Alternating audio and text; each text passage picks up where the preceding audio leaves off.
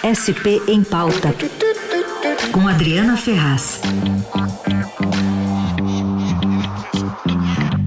Oi, Adri, bom dia. Oi, bom dia, Raíssa, a todos os ouvintes, tudo bem? Tudo certo. A Adriana que esteve com a gente na entrevista terça-feira também com o prefeito Ricardo Nunes aqui, ao lado do Pedro Venceslau, mas agora para falar também sobre um, um projeto aí da Prefeitura de São Paulo que vai facilitar vagas de garagem em prédios nas proximidades do, de estações de metrô, também de corredores de ônibus. Como é que é isso, Adri? Olha, Raíssa, nessa entrevista que nós fizemos com o prefeito Ricardo Nunes, chegamos a perguntar para ele sobre o plano diretor, né? Uhum. Essa proposta ela faz parte da revisão do plano diretor. Isso já deveria ter sido feito, mas a pandemia postergou esse trabalho da prefeitura e da Câmara e esse ano, então, o plano diretor será, enfim, revisto. A gente teve acesso a algumas informações, a, a propostas que serão colocadas na minuta do projeto de lei que será enviado à Câmara, e uma dessas propostas, então, prevê essa facilitação de vagas de garagem em prédios próximos aí aos eixos de transporte, né? Só para lembrar um pouquinho o ouvinte, o plano diretor que foi aprovado lá em 2014, na gestão de Fernando Haddad, ele tinha como ponto principal a, o incentivo de construção de prédios, moradias próximos de transporte público, corredores de ônibus, estações de metrô, de trem, para que as pessoas pudessem então morar perto do trabalho, né? Especialmente os mais pobres não tivessem de ir para a periferia e ficar duas, três horas no transporte todos os dias. Então, naquela época, foi determinado que prédios perto, então, desses eixos de transporte teriam só uma vaga de garagem. Depois, o zoneamento, que é uma outra lei que determina aí as regras de construção na cidade, esse zoneamento afrouxou um pouquinho essa regra e permitiu, então, uma vaga de garagem a cada 35 metros quadrados de área útil. Então, mesmo apartamentos pequenos passaram a poder ter uma vaga de garagem em função do zoneamento. Mas o zoneamento determinou que isso seria temporário, só três anos seria então é, o período de vigência dessa regra. E o que a gente então agora mostra é que novo plano diretor, ou essa revisão do plano diretor, pretende deixar essa norma que foi afrouxada no zoneamento como permanente. Então, isso vai fazer com que os prédios ali, os apartamentos, mesmo os pequenininhos, possam ter vaga. E mais, vai incentivar que as construtoras façam apartamentos grandes perto do metrô, porque essa regra prevê uma vaga a cada 35 metros quadrados. Quer dizer, se tiver um prédio aí, um apartamento de mais de 100 metros, 100 metros, 120 metros quadrados, ainda vai se poder então ter três vagas de garagem, o que é completamente contra a ideia original do plano diretor de incentivar o uso do transporte público. Raiz.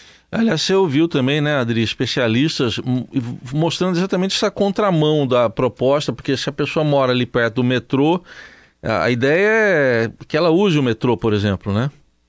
Claro, é, senão faz sentido, né? O plano diretor, ele incentiva justamente ter prédio perto de metrô para que a pessoa use o transporte público. Isso é um plano diretor que foi até premiado pela ONU justamente por ele incluir aí propostas de mobilidade na cidade, né? A gente sofre tanto com o trânsito, deu uma melhorada durante a pandemia, mas agora a gente já viu como o trânsito está pesado de novo e projetos de, de habitação que prevê, que, que tenham essa ideia né, de juntar moradia e transporte público, são soluções aí defendidas no mundo todo.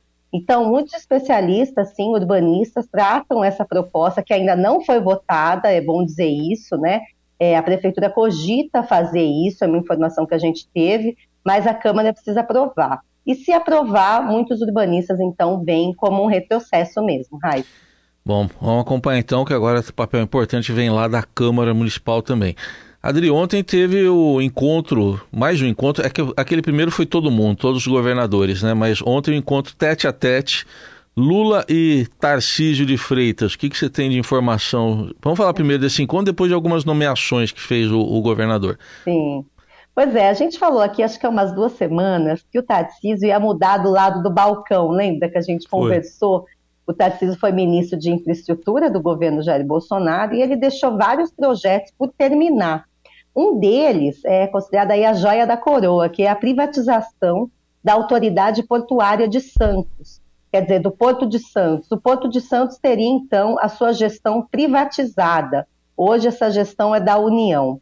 O Tarcísio, quando ministro, tentou fazer esse projeto andar, chegou a elaborar uma proposta que está, então, hoje em análise no TCU, ainda não foi lançado o leilão. Mas aqui em São Paulo há uma resistência em relação a isso, tanto lá das autoridades de Santos, prefeitos da região, como agora do atual ministro de Portos e Aeroportos, o Márcio França, nosso ex-governador, que também é ex-prefeito de Santos. Ele é contra essa privatização da autoridade portuária.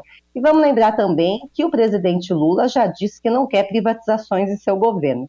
Bom, o que, que o Tarcísio foi fazer? Foi lá atrás do Lula, esqueceu toda aquela coisa ideológica, agora ele viu na prática o que é ser governador de São Paulo, né? Tem que trabalhar independentemente de posições políticas e foi lá defender o projeto dele do Porto de Santos, nessa privatização que ele não conseguiu terminar.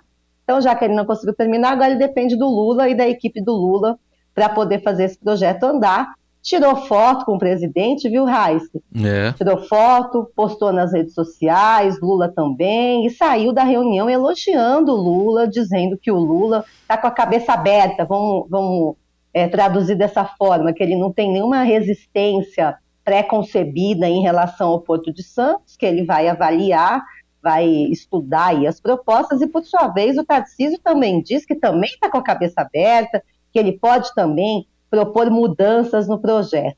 Então quer dizer que passado aí, dez, passados 10 dias né, da, da posse do Lula e depois de tudo que aconteceu no final de semana, Tarcísio parece uhum. ter deixado um pouquinho a ideologia de lado para o bem de São Paulo, né? Muito bem, mas eh, teve aí duas nomeações, ocorreram duas nomeações que estão chamando atenção no novo governo Tarcísio, né, Adri?